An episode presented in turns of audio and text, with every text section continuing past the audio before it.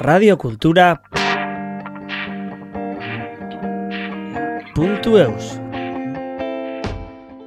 Marilus Garat a deux passions, les décors peints et son pays. Quand elle est dans son atelier Colores Taillerac situé dans le village de Saint-Martin d'Arbérou, Marilus décrit les supports utilisés pour la réalisation de peintures en trompe-l'œil. Mais le sujet principal de ce reportage tourne autour de son activité en tant que raconteur de pays. En effet, étant donné que Marilus aime partager l'histoire de son pays et plus particulièrement la vallée de l'Arbérou, elle organise des balades dans lesquelles elle raconte les grandes et les petites histoires qui permettent de mieux comprendre ses villages et ce savoir-vivre basque. Dans cette première partie, Marilus nous raconte ce qu'elle a ressenti lorsqu'elle a découvert la maison de sa belle famille.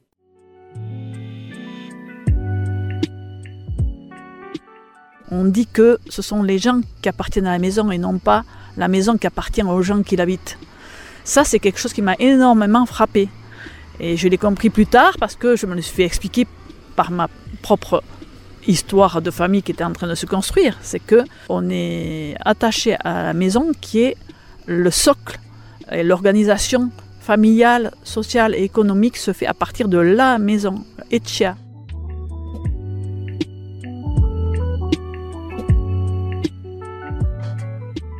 Bonjour, je m'appelle Marie-Luce Garat et j'habite à Saint-Martin d'Arberou, en Basse-Navarre. Je suis euh, ben, du Pays Basque, mais effectivement, je ne suis pas native de Saint-Martin d'Arberou, je suis native de Biarritz. Donc, je suis une fille, entre guillemets, de la côte. Par contre, je suis arrivée à Saint-Martin d'Arberou il y a une trentaine d'années en me mariant avec le garçon de la maison où j'habite.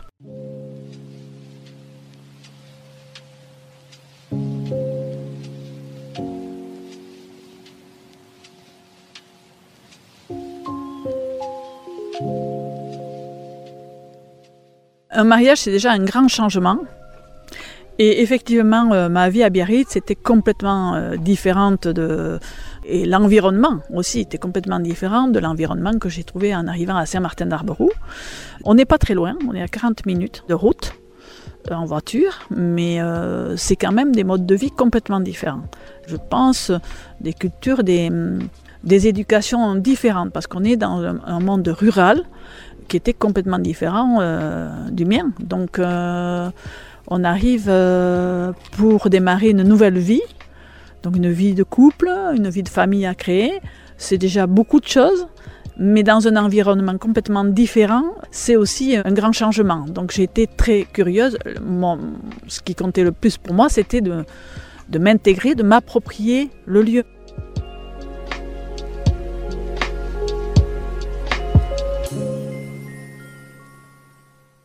M'approprier la maison. La maison au Pays Basque est quand même quelque chose de très très important. C'est, je pense, après la langue basque, ce qui compte le plus dans la culture basque. Je n'avais pas cette notion-là, à ce point-là, quand j'habitais euh, à Biarritz, sur la côte, on n'a plus trop cette notion-là.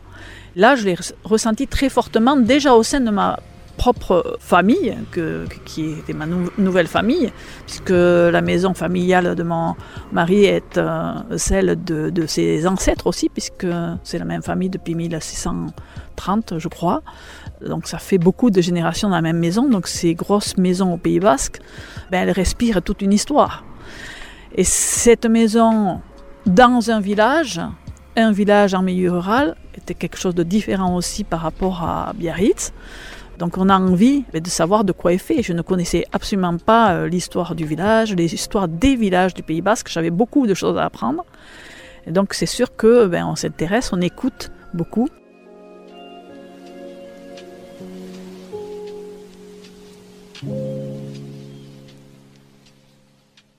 La langue basque que j'avais moi-même appris, qui n'était perdue depuis quatre générations dans ma famille, que j'avais appris quelques notions avant d'arriver, heureusement, parce que ça m'a permis d'avoir aussi un lien plus facile avec les gens du village, comprendre un peu ce qui se dit autour de nous quand il y a une conversation en basque, ça change tout.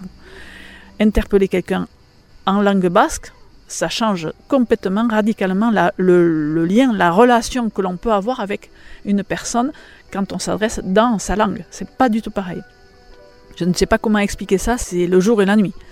Voilà, donc là, je rentrais vraiment dans le cœur, euh, le vif du, sujet, de, construire ma vie dans cet environnement-là. Donc pour moi, tout était à faire, à apprendre. Et donc, euh, ben, j'ai beaucoup écouté, beaucoup regardé. Les relations familiales, les gens d'une même famille sont très attachés à la maison.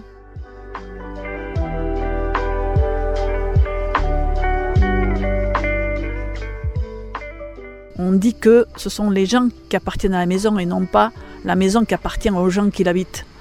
Ça, c'est quelque chose qui m'a énormément frappé. Et je l'ai compris plus tard parce que je me suis fait expliquer par ma propre histoire de famille qui était en train de se construire. C'est que on est attaché à la maison qui est le socle et l'organisation familiale, sociale et économique se fait à partir de la maison, Echia. Echia, jusqu'au point que les gens s'appellent par le nom des maisons. Et quand on s'appelle par le nom de maison, on en oublie même le nom de famille. Je l'ai compris aussi parce que c'était une transmission de la maison par le droit d'aînesse, garçon ou fille. Donc la fille, quand elle se marie, perd son nom. Donc de génération en génération, les noms de famille changent dans l'arbre généalogique, mais la maison est toujours la même. D'où l'importance de la maison.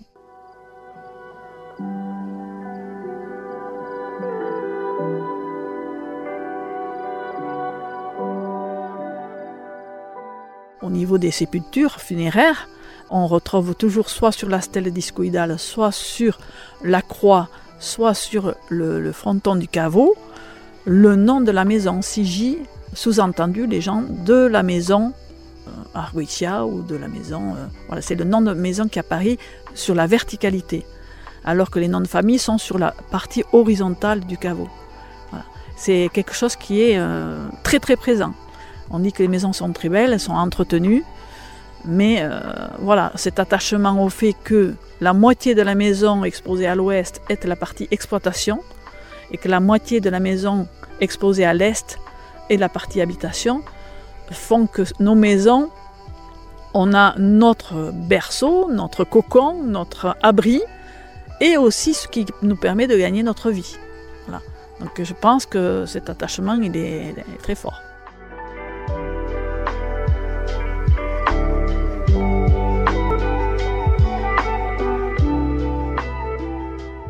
Saint-Martin d'Arbrou, moi-même, quand euh, il y a 30 ans, euh, je ne connaissais pas où se trouvait Saint-Martin d'Arbrou. Je dois reconnaître qu'encore aujourd'hui, si je me balade sur la côte, que je croise des gens et je dis j'habite à Saint-Martin d'Arbrou, les gens aujourd'hui encore ont des grands points d'interrogation dans les yeux parce qu'ils ne savent absolument pas où ça se trouve. Donc je vois que moi je me trouvais ignorante à l'époque, mais en fait euh, cette coupure entre les gens qui vivent sur la côte et les gens qui vivent à l'intérieur du Pays basque reste toujours très présente alors que euh, justement on essaye de créer des liens entre les villages, mais aussi entre l'intérieur et la côte. Il y a des réflexions qui sont menées dans ce sens-là. On se rend compte que les habitudes d'il y a longtemps restent très ancrées et que c'est très compliqué de, justement de faire venir les gens de la côte vers l'intérieur. Alors, c'est vrai que Saint-Martin d'Arbrou ne se retrouve pas dans les grands axes.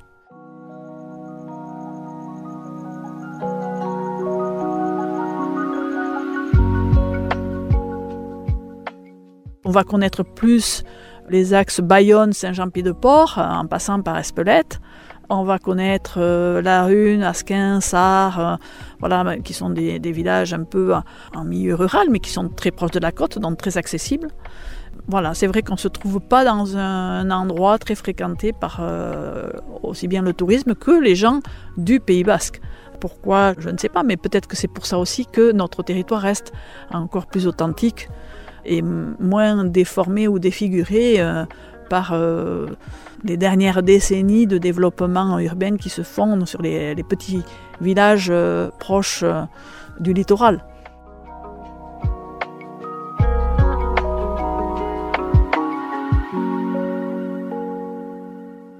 C'est une vallée qui s'est formée grâce à la rivière Arberou et qui prend sa source à Ailette, dans un quartier d'Ailette et qui va, cette rivière va traverser six villages en passant donc par Saint-Estébin, Saint-Martin d'Arberou.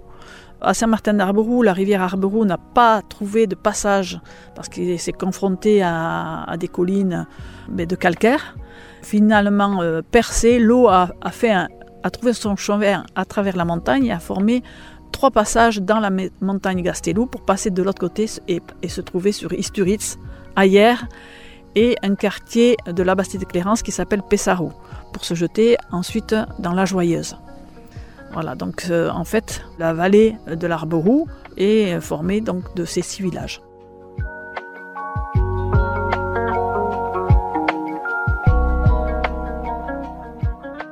Effectivement, euh, cette rivière Arberoux qui a réussi à trouver son passage dans la montagne Gastelou a formé ces fameuses grottes d'Ochocelaya, dont deux se visitent. La troisième est inaccessible, puisqu'il faut euh, des équipements spéciaux.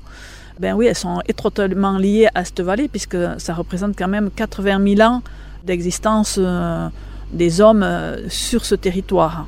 Je pense qu'il y est passé énormément de monde. C'était un endroit aussi limitrophe entre des grands passages euh, à travers les Pyrénées, les Landes et le Béarn. C'est reconnu dans les études euh, des recherches de ces grottes qu'il y a eu des passages et des échanges entre les populations euh, de différents endroits qui se retrouvaient à cet endroit-là.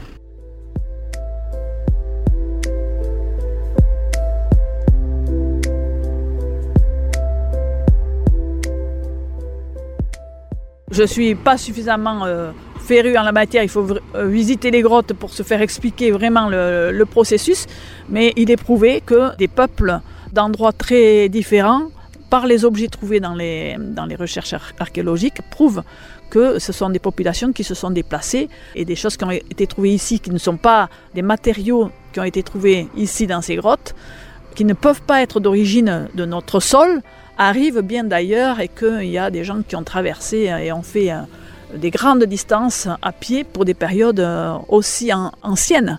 Ça paraît euh, complètement étonnant.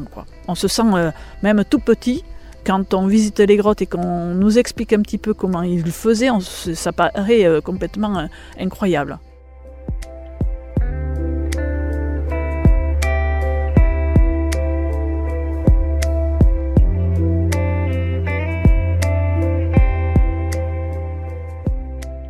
Alors, Raconteur de c'est un label, un label qui a été déposé en 1998.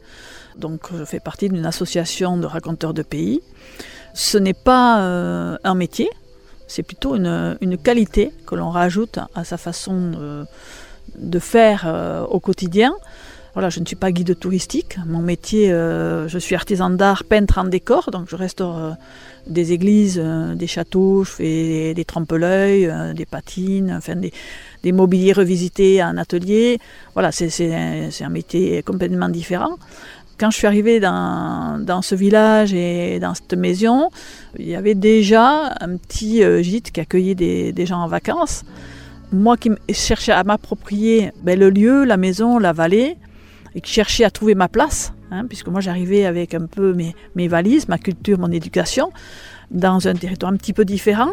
J'essayais de trouver un peu ma place et, m'approprier les lieux, mais savoir le transmettre et le partager à des gens qui venaient chez nous.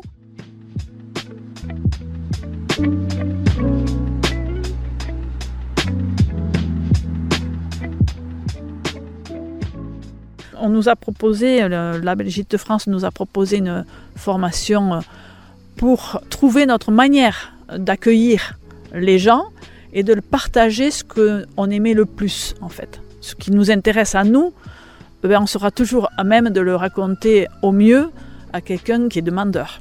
On ne va pas raconter euh, quelque chose avec, avec du sens si on n'aime pas. Voilà, et cette formation, elle m'a donné des outils pour être plus à l'aise, pour partager eh ben, euh, l'endroit où j'habite, mon savoir-faire aussi, puisque J'aime euh, beaucoup mon métier et quand on est passionné, eh bien, on a envie de le partager.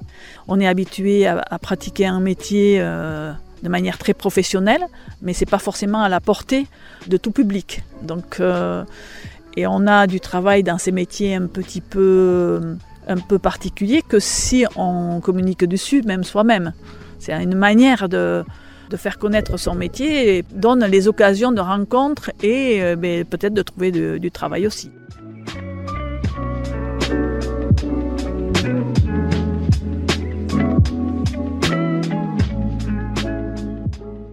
ça m'a donné les outils pour être à l'aise, pour partager ce que j'avais envie de raconter. Et donc ça a commencé comme ça, par cette petite formation proposée par l'Égypte de France.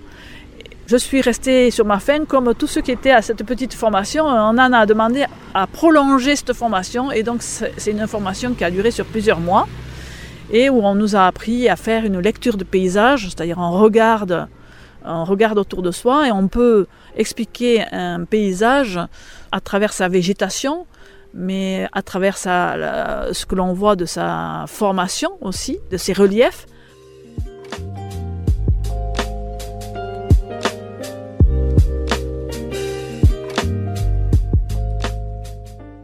On peut le raconter aussi à travers les hommes qui y habitent. Où se trouvent ces maisons? Quel type de maison? Est-ce qu'il y en a sur les hauteurs? Est-ce qu'il y en a le long d'un ruisseau? Euh, Où se trouve la place par rapport à? Et là, on arrive à apprendre eh bien, la place de l'homme dans ce paysage, dans ce village, un paysage qui plaît à tout le monde, qui fascine ceux qui viennent nous rendre visite, où on se sent bien, où on a envie de rester. Il est aussi fascinant et plaisant parce qu'il est entretenu aussi par la main de l'homme et les animaux qui y sont. Comme il peut être euh, laissé à l'abandon et envahi si on ne s'en occupe pas. Donc, voilà, la place que l'on a, nous, et les responsabilités que l'on a d'avoir euh, un paysage et un territoire en bon état, c'est en commençant par le, respecter et en transmettant aussi aux autres, aux visiteurs et à nos générations futures ce qu'il y a lieu de faire pour pouvoir le préserver.